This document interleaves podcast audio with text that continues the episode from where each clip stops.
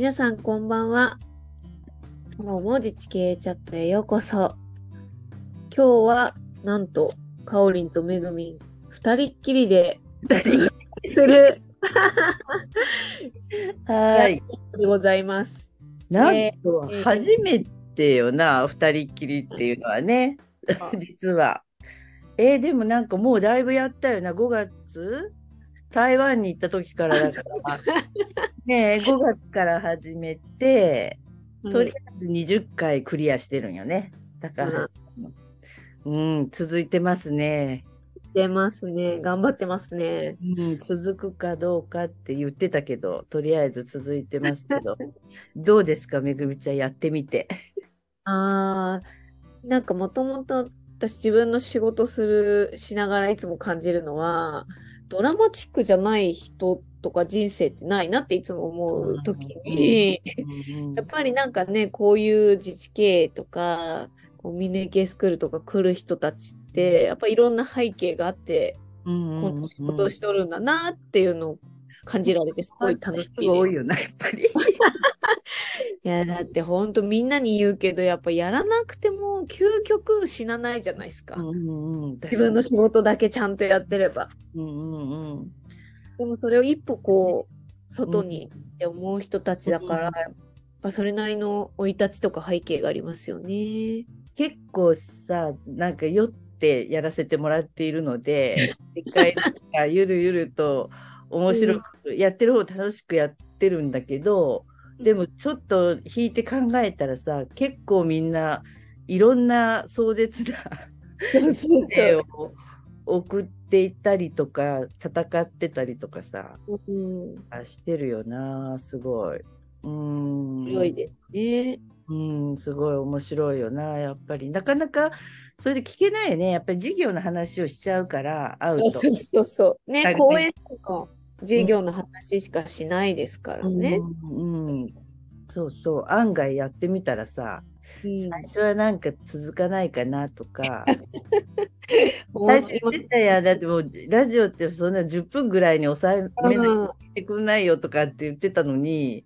なんかだらだら1時間ぐらいやるのが定着しちゃって。結構真剣にやってますよ、1時間。ね、結構なんか、そう、あっという間に経っちゃうよね、1時間ね。あ面白いよなと思って。強いですね。なんですよね。うんそう。とりあえずだからね、始めた時から、えっと、うん今だから新理事体制に今はい月からかな、変わっていて、今うんだから新しい理事さんを順番に行ってあきてるんだけど、めぐみちゃんも新理事だよね、そうなんですよ。実は。実はね。実は。そう。そうそうそよね、今回はだから、えー、と今期？今期の理事っていうのはなんかまあちょっとやっぱ今までのを踏まえてう。もうちょっとはい。こう組織だってきっちり動こうぜみたいななんかメンバーにな,、まあ、なってそんな話もねこの前理事会でもあの出てたと思うんだけどあのめぐみちゃんの役割が結構重たいよな。なんか、ね、む重たいっていうかむず、なんだろうな、ゴールが見えにくいものじゃないですか。まあ仕事もそうなんだけど、うんうんうんうん、そうなんだなね、組織をなんとかって一番難しいから。確かに。だから自治経営っていう組織をどう動かせばいいのかな、みたいなところで、多分めぐみちゃん期待されて今回入ってきてるんだろうなって私はまあ理解をしているんだけど 結局このなんかこのラジオを始める前からもさ結構なんか自治経営って何してる団体かよくわかんないってすごいみんなに言われてるよね 今も言われてるのかどうかよくわかんないけど。うんそうなんか、ほら、サーサービスとかコンテンツがあって売ってるわけじゃなくて、こう、どっちかっていうと依頼されたことをこう、伴走していくので、うん見えにくいっちゃ見えにくいですよね。何屋さんですかって言われたときに。一言で言えないよな。そうそうそう。いろんなことが、逆にまあいろんなことができる、すごいうん多様なメンバーが揃ってるっていうのが、まあ強みでもあるけど、分かりにくいっていうそうですね。うん。なのでなんかまあその辺をちゃんと整理してなんかちゃんとこうその組織の価値を、うん まあ定義してお客さんのニーズとマッチして売っていくっていうことができるようにうんうんやうんりたいなとは思った時にやっぱり会員とかまあ理事も含めて誰がどんなスキルを持っていてうんうんうんうんうんどんなお客さんに対してこううん。今ヒットするのかっていうのをなんかちゃんと仕掛けていかないとうん。結局なんか大変だって言われた自治体のお仕事を受けてうんだよね。気がついたらこうわーってなって終わっちゃうじゃもったいないなとは思うんでうんうんうんそこの整理をするためにまず組織を整理しないと。そうだよね。自治経営が本当に何ができるのかっていうのを説明するのが難しいだけに、どういうふうにこう情報を外に出したらいいのかっていうのは難しいよな、本当。うん整理しきれるかっていうところも。うなんか、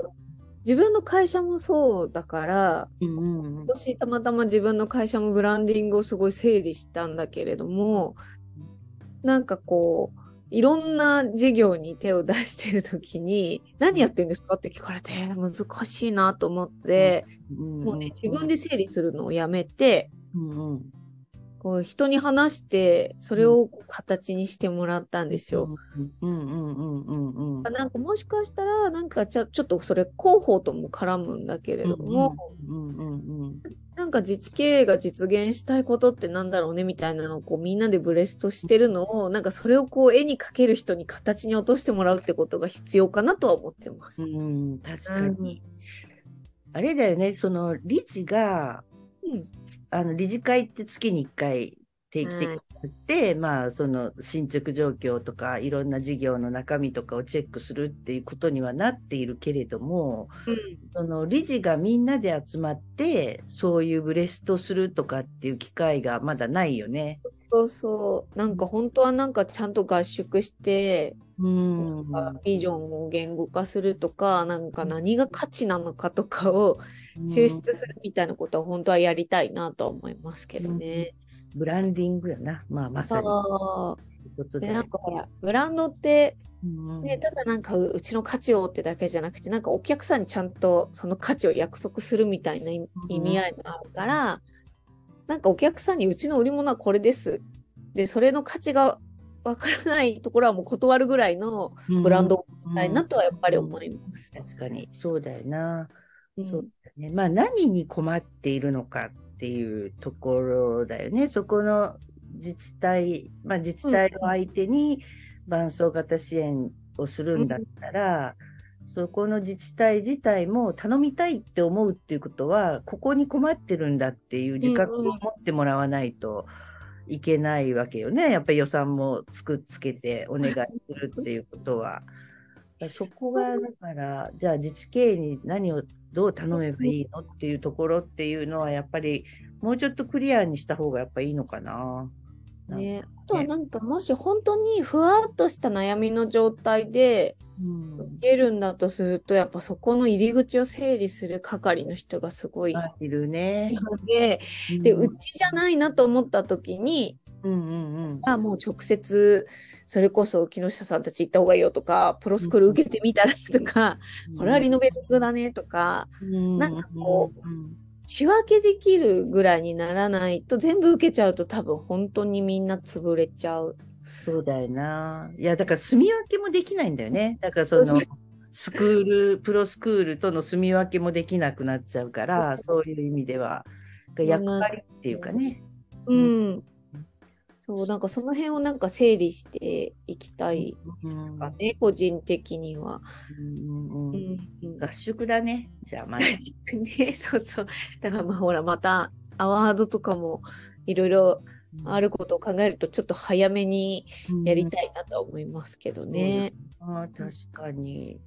そうか。来月あれだよね。あの、プロスクールの合宿が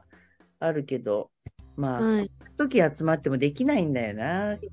れ用にちゃんと集まらないと。そうそう。で、あんな、ああんなとか言っちゃった。岩手じゃなくていいじゃん。誰も東北いないですよね。ああ、確かに今いない、ね、西が多いもん。西が多いので。ホラッチョぐらいか。あ、ホラッチョぐらいですよね。うん、だからなんか新幹線で行ける範囲内で集まったらいいか。うん、西が多いんですよ、圧倒的に。ああ、確かに。関西か。そうそう、だから水木ちゃんとホラッチョが東北で、ね、創価の高橋さん、うんうん、で、私、だけど、あとみんな関西とか姉さんたちだから、西じゃない関西ってでも誰がいる？私と？ちゃん、東さん。うん。ぐらい？山さん。そうだね。水上みんなそっちじゃない確かに、確かにそうだよね。みんな西だなと思っていつも見て、関西弁。うん、うん、確かに、確かに。そう。だからなんか全然ね、大阪あたりならみんな出やすいかもしれないなと思って。ちょっとまあ提案してみないとダメだね。ちょっとね。ね全然熱海でもいいんですけど。いいよ。全然。そうまあまあでもそういうこととかをこうまあ本当にこの組織発展させていきたいと思うんだったらやっぱちゃんとした方がいいなとは思うんでなんかもったいない感じにならないようになんか会員さん巻き込んでやれるといいなとは思いますけどね。とその自治経営っていう名前にしたっていうのもその自治体がまあ経営的なセンス持っていろんなことができるような部分にまああの足突っ込んでいきたいなっていう風なところがまあスタート地点だったと思うんだけど、うん、それをやるのになんかまあどんなサービスをさ自治体に提供できるのかとかっていうと、ままたいろんな人がたくさんいるからその辺をやっぱちょっと整理しないといけないのかなと思うけど例えばめぐみちゃんだったら、どういうサービスが提供できますか？なんかね、今ちょうどいろいろ案件とかに関わってる中で、やっぱ圧倒的に、例えばなん、なんたら計画を自治体で作りますみたいな、サポートしてくださいみたいなのが来たときに、やっぱみ純粋な民間人としては、なんたら計画が何か分かんないですよ。ね。うん。そうそう。で、いや、なんか一応こう調べたりとかするけど、やっぱなんたら計画の作り方の手順とかも、行政にいないとわからない時に、うんうん、になんかね、じゃたまたま今日そういうのに遭遇した時に、あなんかそういうのを、じゃあ行政出身、出身とか行政やってる自治経営のメンバーがそういうプロセスを考える中で、なんかどういうこう民間のスキルとして関われるのかを、すごい考えますよね。なんか行政マンと同じようなことしてもあんま意味がないので。確かにそうなんだよね。民間側のマネジメントなのか、うん、たまたま私は人材マネジメント系のスキルだから、なんかこうコミュニケーションとかで相手の内面掘り下げるとか得意だけれども、うん、じゃ計画作るサポートしてくださいって言われた時に、だからね、それはさ、本当に一般のコンサルがやっぱりやっていて、で、その、そその、その、そういうなんとか計画を作る伴奏の難しいところっていうのは、うん、計画作るだけじゃ何にも変わらないよ、実際は。で、その自分が計画作れないからって言って、その、あの、よそへ頼みたいっていうっていうことはよ。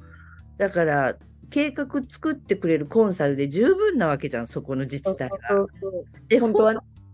計画の先にやらないといけないことがあるっていうところが、実は問題で、そこが本当の自治経営の話になる。一緒かも。企業もさ、うん、なんか、こうね、評価の制度を作ってくださいとかさ、研修制度を導入してくださいって大きい会社にコポンって投げちゃったりするけど、いやいや、入れた終わりじゃなくて、やっぱ実際実務で運営できるとこまで装着しないと意味がないという時に、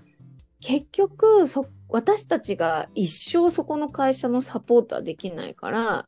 いる人たちが自分たちで作った制度研修まあ、例えばその計画を運営できるレベルまで落とし込もうと思うとやっぱ作ってるその向こう側の組織の人たちが当事者意識がないと絶対無理なんですよね。そうそうそう、そうなんだよ。そう。あの、あえて作らない？だから何のために計画作るのかっていう話をして、あえて作らないっていう選択も選択肢の一つとして、その題が持ってるかどうかっていうすごく大事で、ーすごい。うん。で、私はだからさ、給食をやれって言われたときに、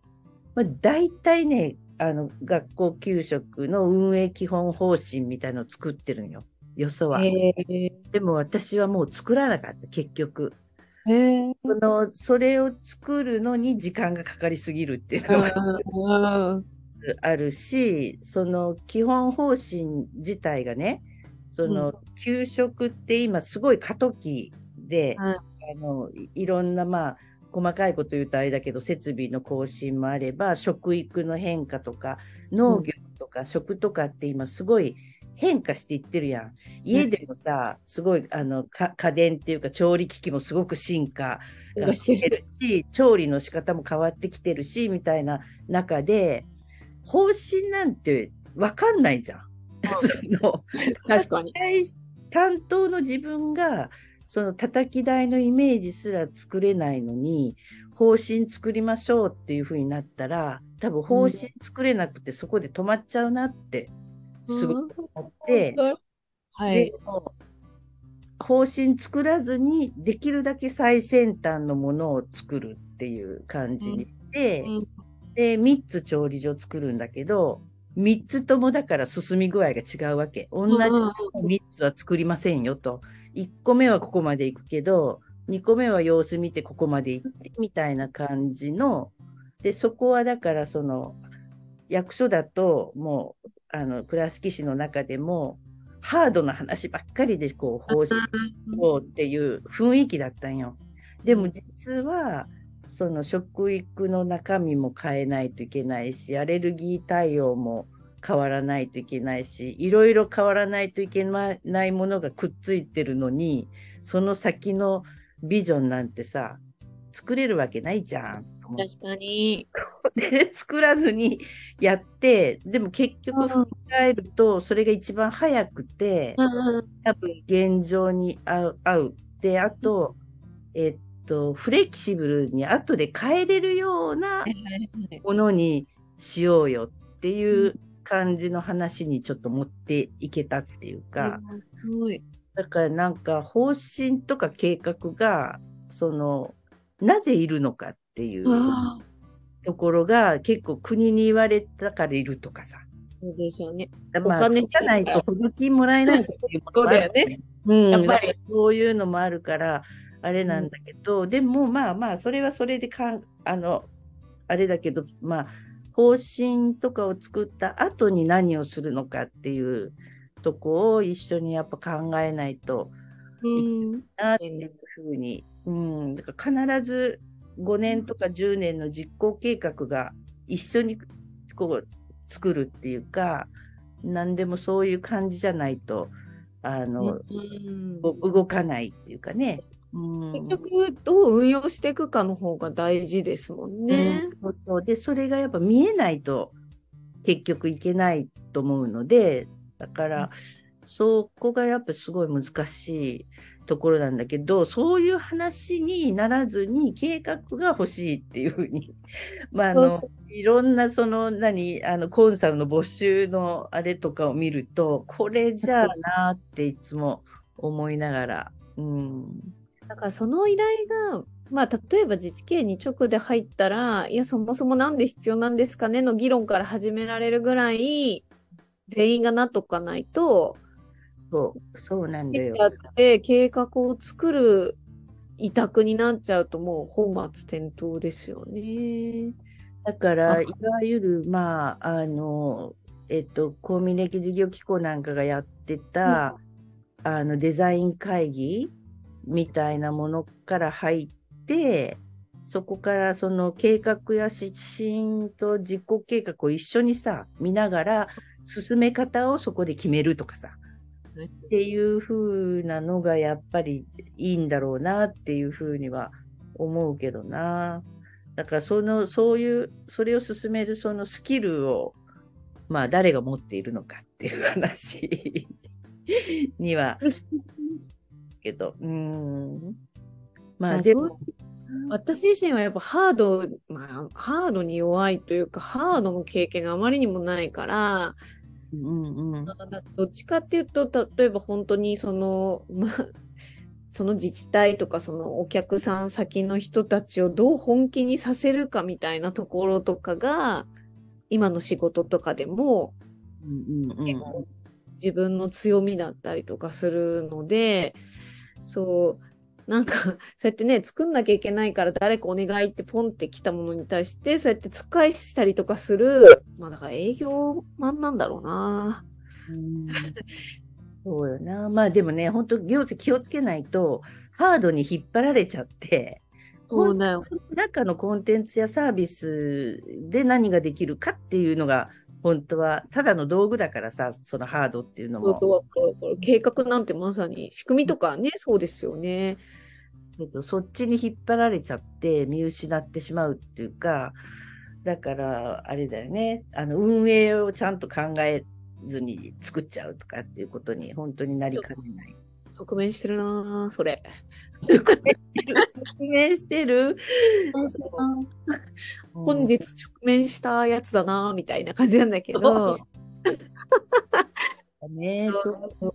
なんかな、だからまあ自治体も千差万別だからさ、その、あの結構そういうあの組織の中でもそういろんな会議体があってそそれぞれの役割があると思うんだけど割と、まあ、幹部とか力があるそういう会議が割とそういうビジョンとかちゃんと、うん、うん、意識した会話ができたらいいと思うんだけどみんななんていうかやっぱ言い訳探し会議が多いんだよね。これがこうなったら困るとかこう これに対応するにはどうしたらいいかとかまあそれすごい大事なんだけどそれも。あの物事を通していくにはでもなんかそれありきでこうしないといけないっていう着地になっちゃうことが、まあ、まあ、良しとしてるところ多いよな。うまくやってるっていうふうに逆に評価されたりしてるところがあって、うん、そう結局それが本当にそこそこの住民や自治体のために本当になってるのっていうところが抜け落ちちゃうっていうところがまあ多くてな。でもうん、でもさ、自覚してさ、そういうところをダメ出ししていくっていうのって、むちゃくちゃハードル高いよな。はい。だからやっぱ受託する前に、なんかこちらの価値とかをちゃんと発信して買,、まあ、買ってくれるというか、分かってくれるところから成果出さないと、うん、結局なんか、うん、その辺のコンサルと変わらなくなっちゃいますよね。うん、そうなん、そう。だだって分からないで、まあ、企業もそうなんだけど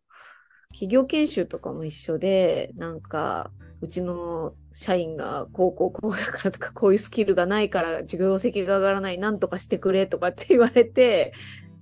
うん、話聞きに行くといや変わるのは経営者からだよなとかいろいろ思ったりとかした時に、うん、それを突きつけて断られてもいいと思って言えるかどうかがやっぱり、そうだよ、ね。時に、大概の人はやっぱ売り上げすごい立つから、受けちゃうじゃないですか。でもそんな受けて絶対機能しないものことが分かるものをやっぱ受けるのにすごい私とか抵抗があるから、うん、あの平気で断っちゃいます。うん、偉い。断ってこの間もあもうそういうお考えだったら多分、うん、効果出ないんで、大丈夫ですって言って帰ってきたんだけど。すげえ。そこは社長はやる気なんだけど、役員がダメで。うんうん、もう役員にはっきり言って、いやいや、もうそういうお考えだったら絶対に効果出ないから。うんうんうん、いや、でも大事だね。あのそそこぶれると、絶対うまくいかないもんね、どっかで。そうそう一番かわいそうなのは、結局、末端の社員さんたちが振り回されて苦しいので、行政も一緒だと思うんですよ。職員さんが結局大変になっちゃうから。うん、どんなに高額でも断るっていう、だって効果出せない。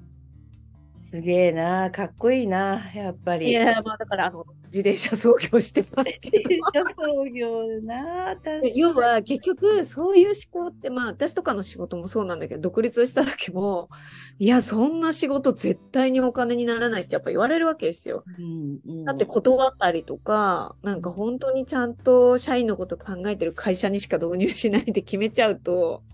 そうだよな。いけないじゃないですか。確かに。そうだからこう最初はお金にならないんだけれどもやっぱ地道にやってるとなんかやっぱ価値が分かってくれる経営者が増えてくるので、まあ死なずに生きてるとは思いますけど、まだあれだよね。初めてそんなに経ってないもんな、めぐむちゃんもね。地域系はもう本当になんか初心者で、うんただなんかたまたま本当に熱海に出会ったから、でやっぱこう熱海市役所の長谷川さんとの出会いはすごい大きくて、なんかあん彼と共通言語で話したいと思ったからこうみあの都市系スクール行ったんですよ。はいはいはいはいはいはい。なるほど。うん。そう、うん。じゃないと多分なんかこういうのやったらいいよねああいうのやったらいいよねって思うけど行政側の言語が分かんないから、なんでできないのか分からないとか、え、それって何？スクールに来たら、やっぱり分かるようになった？やっぱり話が。までそんな天才じゃないんで。やっぱり行政の方が多いので。うんうんうんそのなんか自分はね例えばいやなんか人呼ぶんだったらこういうイベントやった方がいいとか、まあ、本当に一般人の考えでやるじゃないですか。うんもうそれがじゃあ何のこう地域にとって何の価値があるのって言われた時にうんうんうんうん自分の発想としてはその会社とかそのお客さんまでしか考えたことがないんだなっていうのに気づいたわけですよ。おーお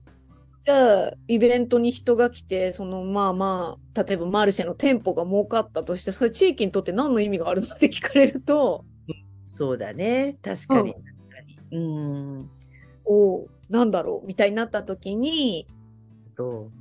そういうことをこう教えてもらうじゃないですかスクール行くと。うん、確かに。そうよな。人口減少は課題じゃないとかって言われるわけじゃないですか。そうよ。あ あ確かに。え それは課題じゃないよね減少だよねとかって、頭ではわかるけどじゃあ課題って何？みたいな。確かに実際目の前で起こってることへのこう対処法を考えるのとそういうちょっと俯瞰して見るものとかこうなかなかこう結びつかないっていうかとりあえず目の前のことが解決すればいいじゃんみたいな感じになっちゃうよなやっぱ普通はね。うん。やっぱもうね考えられる範囲としても自分が生きてる範囲の年次、ね、レンジでしか考えてないのが、なんかもう全然広いし、先だなっていう発想にもともとやっぱ社会課題にすごい興味があったから、うん。うんすごいなってやっぱスクールに行った時に思ったのとあとなんかいやわ自分のプレゼンじゃないけど誰かがプレゼンした時になんかこうそれこそ木下さんがそれで働いてる人の所得は上がってるんですかって質問したのを聞いた時にうんうんなんかすごいって思ったんですよね。なんなんて言うんだろう。うんうんそういうほらドライで厳しいと人じゃないですか。だから働いてるうんとこまで。ああ、すごい気にしてるんだとか、あとなんかすごい海外の人が多い街の街づくりやってる人がいたときに、いや、彼らは選挙する権利もないんだみたいなことを、うん広瀬さんうんが言ったんですよそうだね。うんうんうんなんかそういう一個一個の問いに、なんか結構やっぱ、あ、考えなきゃいけない、自分の思考の幅とかの狭さとかにもすごい気づいうん。かせてもらっうんて、だからそうやってこう先を見るからこそ逆算して考えてうん。やらないといけないって話になるんだなっていうのが分かるよなスクールに行くとね。うん。投稿を見てるから逆算しないといけないっていう感じで一気にはやっぱりいけない何をやってもいけないけどそう、そうだよな。そうか。めぐみちゃんなんかすごい最初から何でもピピって分かってるのかなわかんないです。言えるのは、そうそう、熱海で地域づくりやった時に真っ先に感じた課題は、なんか面白いプレイヤーの人がいっぱい入ってきてるのに、ずっとやっぱ伊豆半島で働いてて、地域で働いてる人たちが、こう全然幸せになってないっていうか、それこそ所得もそうだし、もう離職しては出ていきって、うん、いや、なんかこんな面白いことが街で起きてるのに、うん。全然知らないで会社が嫌で、あの、うん辞めていなくなってる。いやいや、なんかみんな移住促進すごい大変に頑張ってるのに、来てんのに出しちゃってるみたいなののギャップ、うんうんうん。うん、で、なんかその地域の子たちと仲良くなった時に、いや、なんかああいうイベントって意識高い人しか行かないじゃんって言われた時に、あ、つなぐ言語が必要だなうん。で思って、本当の地域の課題って何なんだろうなって思った時に、山根塾で清水さんに、とにかくヒアリングしてこいって言われて、うん仮説が合ってるのかは聞かないと分かんないって言われた時に、あ、自分の仮説が間違っているみたいなことにも気づいたのも大きいです。うん街にダイブをガチさせていただいて、うんそしそうそう、あ、なんか自分が思ってる以上に、うんうん課題があるなと思ったから、でもなんかそれ、清水さんにその時言われたのも、いやめぐみさんは今やってることをちゃんとやればいいって言われたんですよ。自分の本当を。うんうんうんでうん自分は熱海の地域のために何かしたいと思ってるのに、本業をちゃんとやれって言われて、そっか、あ、そっか、キャリアコンサルティングをちゃんとこの地域の人にやることなんだと。うん経営者も含めて。なるほどね。その結果、今に至ってる感じはします。だからやっぱり、私は清水さんとか日野さんとか岡崎さんとか、本当に要所要所でもらったアドバイスが今い生きてるかなとは思うし、長谷川さんとはもう本当に同志なので、どこに移動してもうんうん何か定期的にやっぱブレストっていうか、しながら、いつか長谷川さんが偉くなった時に そうだね。変えられるといいなと思ってやってますかね。あれなんだよな。だから自治体の、私は自治体の職員だったから、その自治体の職員はそれこそ給料税金からもらってるわけだから、町の住民のために仕事するのも当たり前で、まあね、災害起こったりとかしたらももちろんいいし、あの、それはもう当たり前だ、なんだけど、その、清水さんなんかの話を聞いてると、その、町で仕事をしてるその民間の人たちも本当にあのその人たちがちゃんと食べてちゃんと生活していくことこそ本当公共性の高いことであってその弱者の人を支えるのもやっぱり社会が健全に回ってるからあの手を差し伸べられるわけでそのそう思うと、今なんかもう自利品じゃん。いろいろ社会保険料のこととかいろいろ問題になってるけど、人口が減っていくっていうのは、なんかちょっと相当、やっぱり、あの、いろんなものを変えていかないといけないのになかなか変わらないっていう、この、なんていうの、硬直したところを、なんとか解きほぐさないといけないなってすごく思っていて、そういう意味では、その、あの、なんていうか、民間の皆さんにも、あの、うん本当、節税はいいけど、脱税は絶対せずに、ちゃんと、あの、働いて税金を納めてもらうっていうことが、すごく価値のある、社会を支える、うん、価値のあることで、あの、本当高額納税者の人をもう本当持ち上げるじゃないけど、そういう本当社会じゃないとやっぱり回っていかなくて、みんなやっぱり街が自利品になってうん。いくのを、それ行政マンだけじゃなくってみんな嫌じゃん、やっぱり。水道も使ってるし、道路も使ってるしさ、いろんな保険とかもみんなお世話になってるわけだそうから。そう、なってんの、なってんの。うん。だからそれを、そう、とはいえ、なんかこうね、一気に仕組みを変えられるほどの自分はまだ力がないから、もう本当に今、それこそ不登校が問題になったりとかしてるけど、もう熱海もそれはもう増えてるわけだし、あとまあシングルマザーもすごい多い地域だから、まずもう一家族でもいいから、ちゃんと自立して生活できるレベルに持っていくことを、こう、手前でしながら、うんうん。なんでそういうことが起きてるのかなとか、じゃあそういう人たちに、なんかちょっと自立してもらうために行政に何の仕組みが入ったらいいんだろうとかっていうのを、もう、ね、それこそ皆さんにしていただいてクラウドファンディングのお金で地域の人たちにとにかく学びの場を提供した結果、やっぱね、数人、まあ、劇的に変わる人が出てくるわけですよ。うんうんうんうん。もう、なんて言うんでしょうね、今まで 聞いたことがないことをシャワーのように浴びながら、スポンジのようにこう学びを吸収していく、待ってた人たちってやっぱいて、だとすると、行政の障害学習とかに、ちゃんとうんうんうん。扶養されるスキルとか、起業できるスキルとかの学びのコンテンツが入るだけでも、助けられる人がいるよなとかって今は自分の中での自立支援、要は税金ちゃんと払えるように、むしろね、こう、保証もらうんじゃなくて、うん。払える状態に持っていくには、やっぱり子供も大人も教育だなというところに今は行き着いてます。でもね、私たちなんかはもうすごいこう層の厚い世代だったから、ガッと集めて一律に効率的に教育するっていうのが、まあそれ機能はしてたと思うし、それでここまで日本も発展してきたっていうのはすごく思うんだけど、その、ものすごい勢いでこれから年寄りが死んでいって、むちゃくちゃ少ないわけじゃん、子供たちの層が。で、だからその4人か5人でやってた仕事を1人でやってもらわないといけない社会になるから、もちろん女性もみんな一人前に仕事ししてもらわないといけないけど、子供たちをやっぱり一人一人をちゃんとさ、なんかどんなスキルでもいいけど、その偏差値とかどうでもいいから、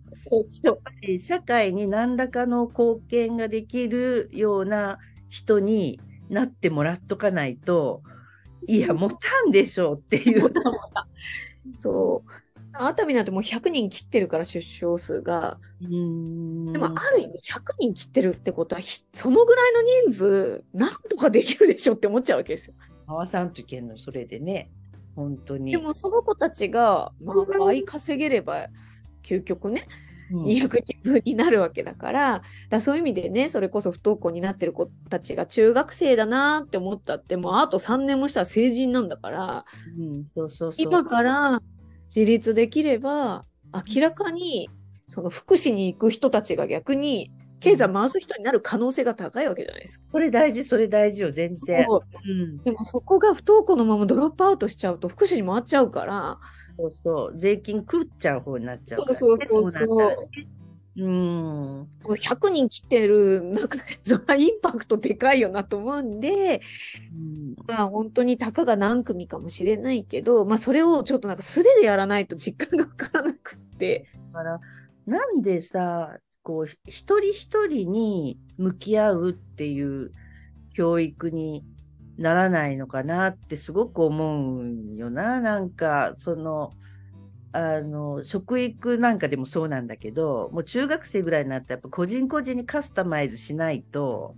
やっぱりその子のためになる、もう本当に身につくものじゃん、食べるものっていうのは。でもその活動の仕方はそれぞれ違うし、体格も違うしっていう風になったら、カスタマイズされるのが当たり前だと思うんだけど、そういう風にならないのがもう不思議でならないのよ、私、今 日他の教育でも。その、障害があるとかないとかじゃなくて、一人一人みん。カスタマイズされるべきじゃないのって、これ大事じゃん、一人一人が。本当に減るっていうことは。そう。だからそこに投資しないとなってすごい思うよな。変な話ね。その、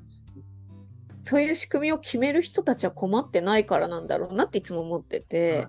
熱いよな。そう私とか、だからそういう貧困層、まあもう本当に今多様な相談が集まってきてるのを、いや、こう、たまにね、行政の市民共同の人たちとかとブレストしに行くんだけど、したらね、やっぱ行政にそういう人たちって相談に行ってない。あ壁があるんだと思うよ。そう。だから、実態が全然見えないらしくって、うん 私が伝えてることが結構ドラマの世界ぐらいに遠いのよ。いうんうんうんや、だからなんかもうこの、それこそね、男女共同参画推進員で計画を去年作るみたいになった時にも、あまりにも現実と乖離してるから、うんうんうんうん。それをね、いや、なんかでもこれって多分わからないからこうなってるんだろうなと思って話しに行った時に、結構なんか驚愕の事実ぐらいに受け止められたのを見て、あ、もうな多分、それこそ本当制度の狭間に落っこって苦しい人たちがたくさんいて、うん。それこそね、不登校でドロップアウトして、別になんか補助するまでもないんだけれども、対象にはなってないけど、でもかなり苦しいよみたいな人たちが、うんうんうん。ででもう代々教育がちゃんと家庭の中で受けられてないから、うんうんうんうん。救えないとこに行っちゃってるみたいなケース？ね役所やっぱ移動があったりとかいろいろそういうのもあるんだと思うんだけど特にまあ福祉なんかはあのあれなんだよね。面白いなと思うのは子ども食堂やってる人といろいろ時々情報交換して仲良くさせてもらってたんだけど、私隣鉄ガーデンってやってたあれをむちゃくちゃ応援してくれるのが、へー。その食堂をやってる人たちで、その、やっぱね、安売りとか、あの、施しは本当に人間をダメにするって、あの界隈の人たちはすごく分かっていて、だからちゃんとこう地元のものに価値をつけて売るとかはい。っていうことについても本当真剣で、だからその子ども食堂で出すものなんかでも、その施しじゃないから、手を抜かずにちゃんと作って、できたら売れるものは売って、で、資金に回すみたいな感じにだんだん取り組みをこう変えていったりしてて、すごいんよ。で、そういうのに触れる機会がないんだよね、役所の職員が。そううん、も一個あるんだけど、し存在を知ってるのに一回も見に来ないって言ってた。あはいはいはい、そうなんだよな。うんで、うちはほら別にね、不登校の居場所じゃないんだけど、来てるから、もう自主的にこう、共同していて、行き来するから子供たちが、だからなんか状態を一緒に見守れるじゃないですか。でもなんかその時にやっぱそういうことをおっしゃってて、で私なんか普通にカフェやってるから大人が結構食べに行ったりとかするぐらい美味しいもの出してくれる人なので、そこで情報交換してみたいな。でもね、本当熱海って子供が少ないから、子育て支援系の団体がそこしかないの。あれだよ。だからね、でもその一遍も来ないっていうやつは、メンタルとかやられずに退職まで入れるんだよ。やだやだやだ。だってね、実態知ったら、いや、だからね、半分ぐらいは、半々いるんだよ。半分ぐらいは本当に足しげく通って、うんでもう本当にそういう、なんていうか、地域でやってるところにも行けないような人のところにも足しげく通ってみたいな、本当に底辺を支えてる職員もいる。そうですよね。うん、でもそういう人はやっぱりなかなかやっぱ苦しくって、結局自分が壊れちゃったりとか、こだよな。むしろ転職して福祉に行っちゃったりとかしてるうん。子って。だからやっぱ助けきれない葛藤。だからもう社協とかの子たちが本当に疲弊するぐらい頑張ってて、だからなんかもうね、すごいこう、引きこもりも多いから、熱海は。なんかそこのアウトリーチでもう本当にね、ボロボロになってる子たちとかもたくさんいて、でもそれすら行政知らないのよ。あもうあれだな。アウトソーシングしすぎたツケがまあ回ってきてるっちゃ回ってきてるんよな。だからね、そうは言ってもちっちゃい町だから、まだね、なんかやれるかもなとは思って、そのもう、ついろんな団体をぐるぐるしながら、でもそうしないと、もうこの目の前の一人の子供を自分の力だけじゃ助けられないうんうんうん、レベルだったりするわけですよ。ね。そう。でもその時も一時、一時相談はやっぱ長谷川さんにさせてもらって、誰にどう相談したらいいのか教えてもらいながら、うまく巻き込むのを民間側からやる。と、まあ話はみんな聞いてくれるし、だいねな、だから制度に、制度の壁にぶち当たると、まあ市町村ではまだ限界がある部分がね、福祉とか大きかったりするしね。なかなかあれだよな。難しそういうい。意味では、そういう実態をある程度うちの会員さんって半々で、半分はハイキャリアの人が多いから、そっちの方々にちゃんと現実を知ってもらうっていうこともやってるんですよ。うん。そうすると、こう、声掛けから含めて、うん。で税理士さんの会員さんとかが、ちょっとこう、商売に悩んでる人の相談乗ってくれたりとか、うんしながら、こう、ね、お金だけじゃない支援も含めてだけど、やってくれると、まあ、全然変わるし、子供たちも多分うちのハイキャリアの会員さんたちと接することで多分ね、なかなか得られない教育は得られるはずだから、将来にちょっとさ、希望が持てるよそうるね。うんそれはみんな言います。だって楽しそうに大人が働いてるの初めて見るからね。子供たちがそう。だ勉強したいって気になってくんですよね、うんだんだん。うんうんやっぱね、働くことに意義とか価値とかを認めるようになってもらわないと困るよね、やっぱりね。うん。会いに行くから、みんなほら、詐欺のね、手下になっちゃったりとか、こうちょっとこうね、犯罪に近いところの、まあ、本当に高額アルバイトとかに乗っかっちゃうわけですよ。騙されてね、本当にね。そうだよ素直にピュアだから、なやっぱりね。んそういうことから教えてます。そうだよな。厳しい話はないんだよって。うんうんうんうん自分の力で稼ぐとこんな楽しいよっていうこととかも含めて、だからもうね、変、なんかね、すごい特徴的なのが、なんかちゃんと、まあ、ちゃんとしてる家族って言うとあれだけど、まあそれなりの家族の子たちの方がスマホ持ってなくて子供たちって。親が。親だね。うんうんもういや、貧困なのにみんなスマホ持ってるなって、うん。ここに結構びっくりして、うん。で、引っかかるんだ。そう。だそれが割と携帯買えるんだなと思ったらみんな中古で格安 SIM 入れて、うんうん親がなかなか相手してられないから渡して暇つぶしをさせてるだよね。だから時間も管理してないしみたいなところほどやっぱその中の世界にいとも簡単に入ってっちゃうなっていうのは、うん私とかもほら子育てしてないけど周りの子供見てて顕著なんですよ、それが。なるほどな。難しいな。まあ、学校とかが、まあ、あれだよね。割と純粋培養された大人ばっかりで、こう、先生だから、からそういうのをちゃんと教えろって言っても、割とこう形式的なことしか教えられない。やっぱりね、気をつけましょうとかって言っても。うん。大体まあ学校の話なんて聞いてないタイプの子たちも多いから、だからなんかこう、子供と信頼関係築くのすごい時間かかるんで。心開くのにね、やっそうそう。ぱりね、騙された経験とかあると余計にね。うん基本信用してないし、なんて言うんでしょうね。なんか自分たちのことを否定されるって思ってるから、うん、なんかそこがもうベース、ね、あ、この大人は信用して大丈夫って思われるまではすごく難しいなと思うんで、すぐさ、すぐ評価しようとすんじゃん。日そうそう日本人ってさ、なんか、ありのままをこう観察したりする余裕もはい。にそうそう、最初からマウント取りに来たりとかするのって結局評価されるのが怖いっていう意識の裏返しだと思うんだけど、それがさ、ちょっと評価なんかどうだっていいそうそうそう。思うんだけど、あの辺がどうしてもね、ずっとそういう社会で生きてきてるから、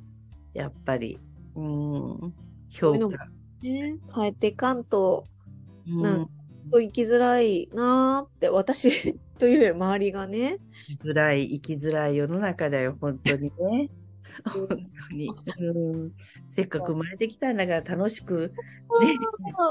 だからなんかね、本当生まれてきたお家とか、エリア、地域とかで、なんかこ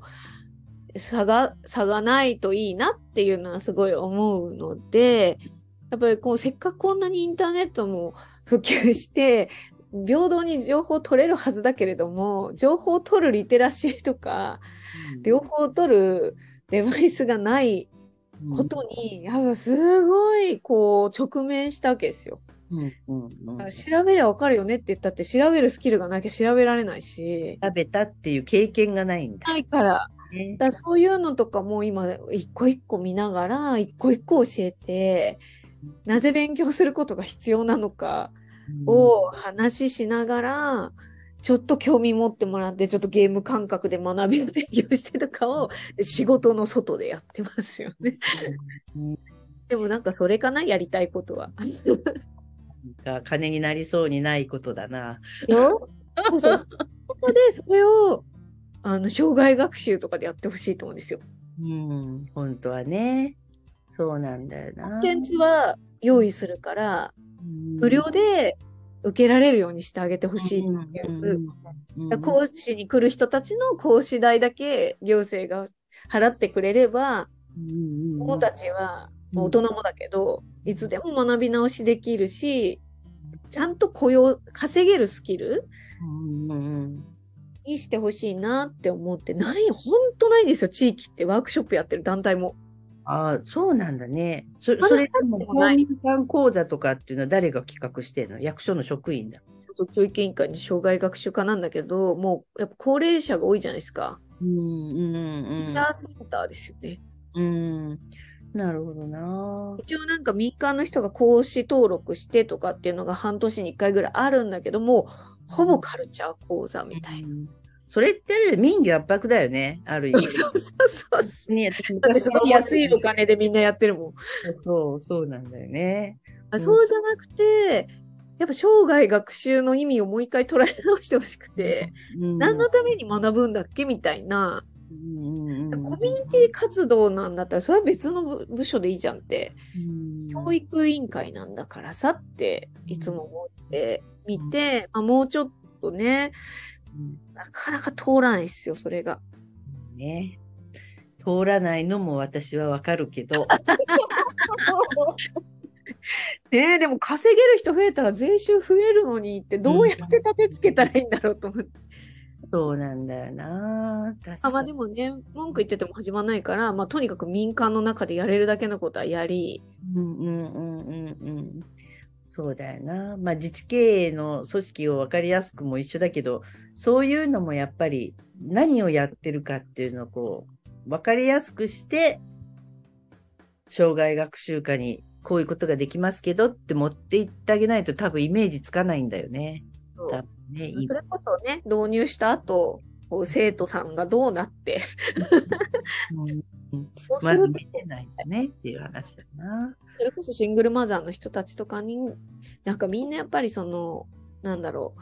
ほね、お金をこう行政からもらうために、ちゃんと正社員で働かないっていう選択肢をしちゃうわけですよ。うんなるほどな。働いちゃうと補助もらえなくなるから、ねギリギリのところでパートしてるわけ。でもそれがさ、年取っていくと今度正社員で就職できなくなっちゃうじゃないですか。まあだからね、それもだからさ、国の税制がダメなんだよね、そこがね、またね、ちょっと。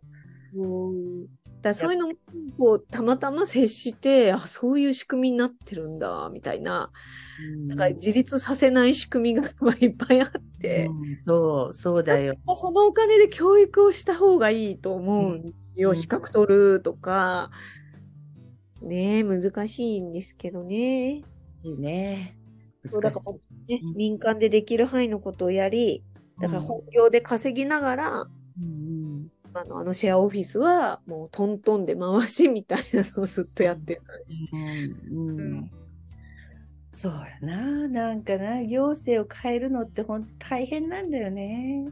でそれもわかるわけですよ。もうなんかどこに照準合わせるのかすごい難しいですもんね。うん、本当にね。確かに。だから民間でできることは民間でやって、あ行政がそれはいいなと思ったものを組めばいいと自分自身は思ってるから、うんまず自分でやってみたいっていうのもあるんで、ちっちゃくちっちゃく動かしながら やってますかね。やっぱね民、民間や住民の声がもうちょっと大きく反映されないとダメだよな。だから、めぐみちゃんなんかでもさ、いいアイディアとかこう構想ができたら、行政に相談するけど、うん行政ってさ、何にも権限持ってない。そうね。いいねとかって言っても、それをこう予算化して、議会通さないといけないとかさ、いろいろあって、結局政治に委ねちゃったりするような、そういう仕組みになっちゃってるから、だからそこはさ、逆に言うと行政は逃げられる部分でもあるから、持ってこられても困りますみたいな正直、そういうスタンスがやっぱり根にあるっていうのは、もう仕組みがそうだからね、そのその人がどうとかっていう話じゃなくってね、あの辺はやっぱり、あの、本当住民一人一人がさ、やっぱりちゃんとこう、うん。あの、これはいいとか悪いとかっていうことがちゃんと言える、行政と同じぐらい知識のある議員さんをそ期待に送り込んでほしい。う。だからそういう意味ではやっぱすごい教育が大事で、なんかうん隣の市に住んでる時も、もうやっぱ本当選挙行ったことない人こんなにいるんだって思うじゃないですか。で、特にやっぱママたちとかすごく多くって、でね、なんか選挙に行く意味とかからちゃんとこう勉強会とかを重ねてしないと意味もわからない。うん、私ね、だからすごい大事だと思うよ、投票率がこんだけ低い。そうそうそう。自分たちの声が通らないって思っているのと、だからといって行政はさ、やっぱり市民に選ばれた議員をさ、ないがしろにできない。からね。だからさ、投票率あんなに低かったんだから、お前の言うこと聞かないとかって本当言いたいけど、本けど、でも結局その議員さんも票を入れてくれた人のその意向を組むわけで、せっせかせっせか投票に行く人ってこういうクラスターの人でしょっていう感じじゃん。結局。当本当に本当に。うん、だからそこがさ、もっと本当子育て世代とか若い人に本当投票に行ってもらって、自分たちの意見をさ、もっと本当に言ってほしいよな。その方が絶対バランスがよくって、行政マンは多分そっちの方が助かるはず。そうね。あともうよいらないことをするなと。もっと年寄りじゃなくて子供にお金回してほしいって、みんな行政マンも思ってるんだけど、どうやって実現するかっていう話だ。うん、しないんですよね。おじいちゃまたち、おばあちゃまたちね。投票権はもう本当60歳までとか、あ、ダメだな。私そうしたら投票に行けなくなるから、70歳までに。でじゃあ木下さんが若者は倍にしろっつってたけど、あ確かに。そうだよね。果汁差を変える。ねそうそうだよね。本当よな。同じ世代ごとに同じちゃんと果汁でいけるっていう風に。それいいね、本当にね。うん。さすがだなと思うけど、でも本当にそうだし、でもそれをするには、やっぱりちゃんと政治のこととかを子供たちに話せる大人が増えないと、親も言ってないじゃない？大体子供が言ってないってことは。そう、親もサラリーマンばっかりだからね。うん本当に。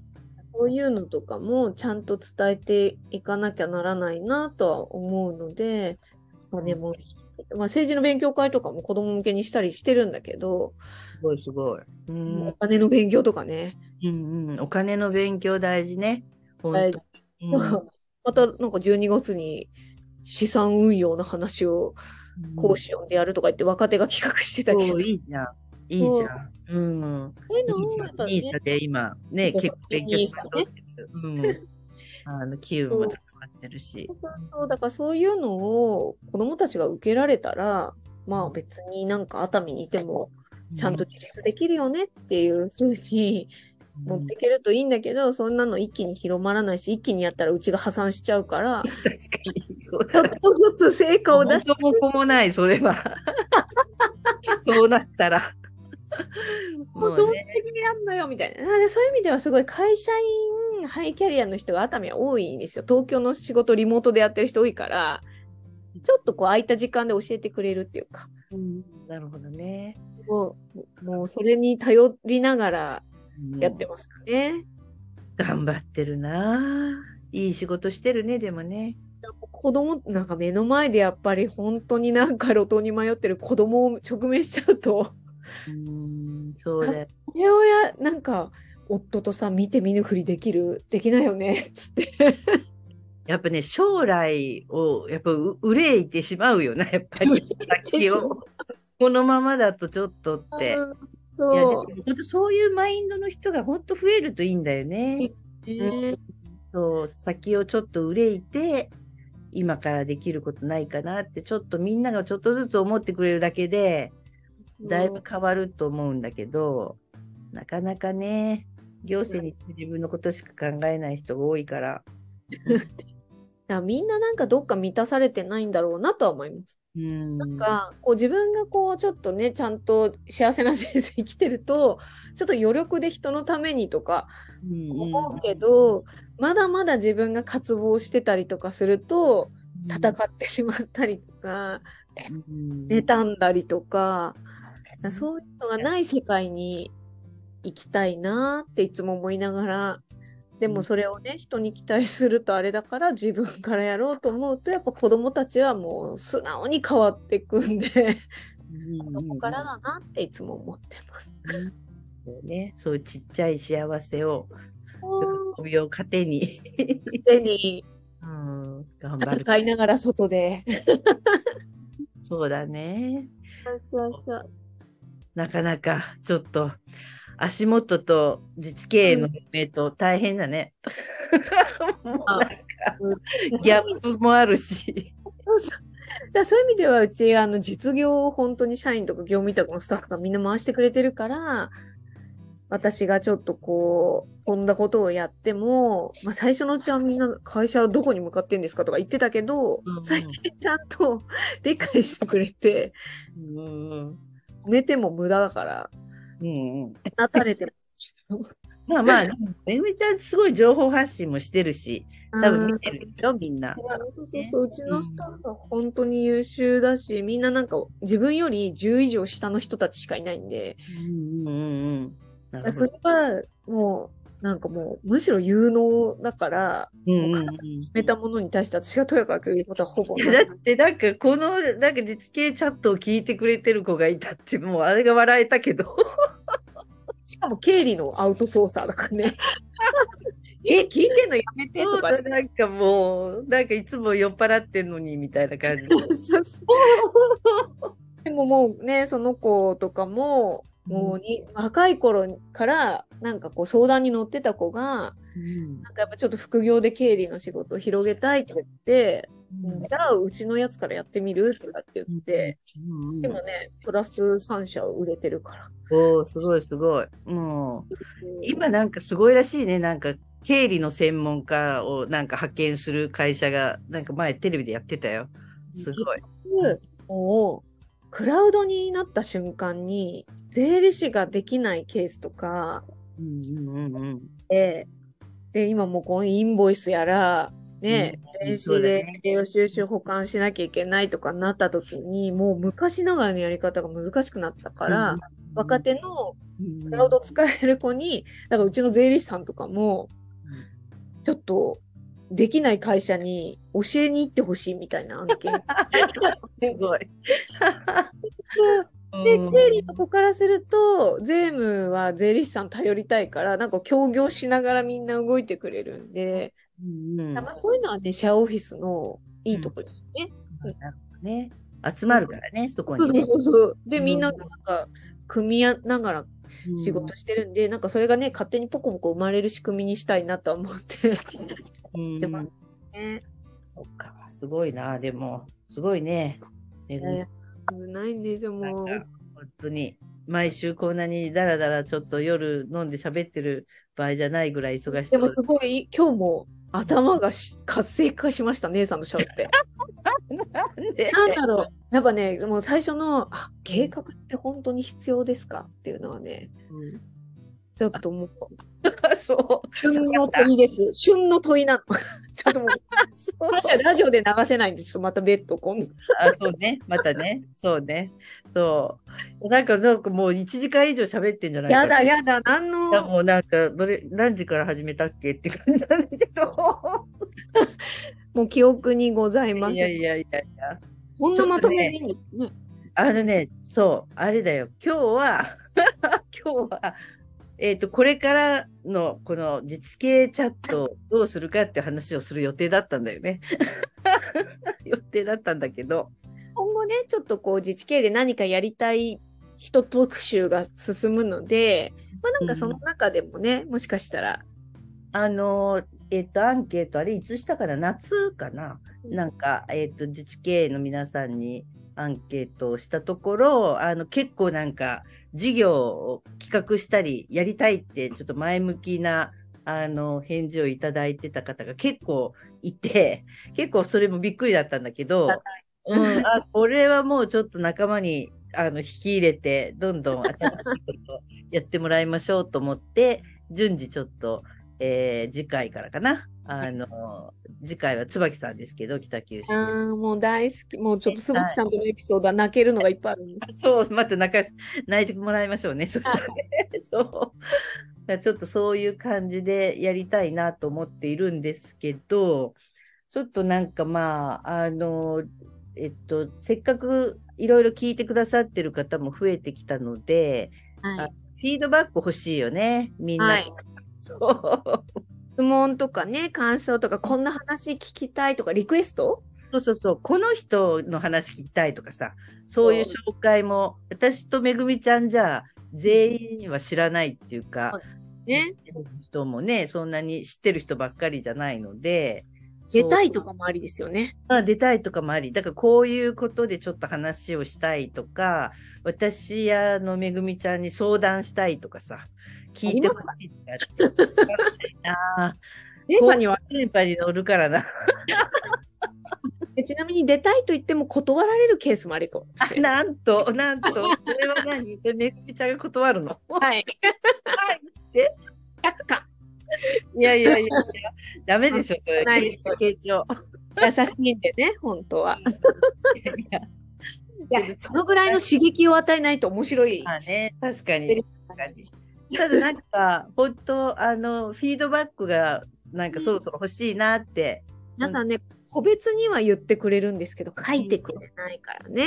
ね、確かにね。まあでも、あの、えっと、私、まあ、役所出身だし、めぐみちゃん民間だし、だからそういう意味では公民連携進める上でちょっとさ、いろんな悩みとかさ、うん。人間関係のことでもいいし、役所腹立つわっていうのでもいいし、なんかそういうのもちょっと、あの、教えてもらったらちょっとコメントしたりとかね、ねえ出てもらったりとか、今後考えたいと思うので、で、まあ盛り上がれば、ちょっとなんか、あの、えっと、一応この、えっと、自治系チャットは、えっと、ポッドキャストでも流れているので、誰でも聞けるような感じになってるんですけど、ちょっとクローズドでね、ぶっちゃけ話を、あの、やるっていうのも、ちょっと企画したいなと思ったりもしているので、はあの、こんな話題でクローズドでっていうのもあったら、ちょっと、えーぜひぜひ、あの、コメントをいただけたらなと。まあ、コメント くれたら、あの、ちゃんと真摯に対応しますし、何の反応もしてくれないな、こいつと思ったらそれなりの対応すると。怖い。感じでさあ、誰のことか分かってますか？誰のことかなめぐみさんのにとてもお世話になっているのに、何の反応もしないっていう人はね、ちょっとそうですよ。コメントしてください。あの双方向で行きたいので、皆さんご協力をお願いをしたいと思います。はい。ということで、はいえーちょっと1時間超えてると思いますが、もうこれこれでいきますよ。い で、次回は椿さんということで、また、はいあの引き続きよろしくお願いをよろしくお願いします。はい。今日は私とめぐみんのぐだぐだ話に付き合っていただいて皆さんありがとうございます。途中で切らないでね。じゃあおやすみなさい。じゃあね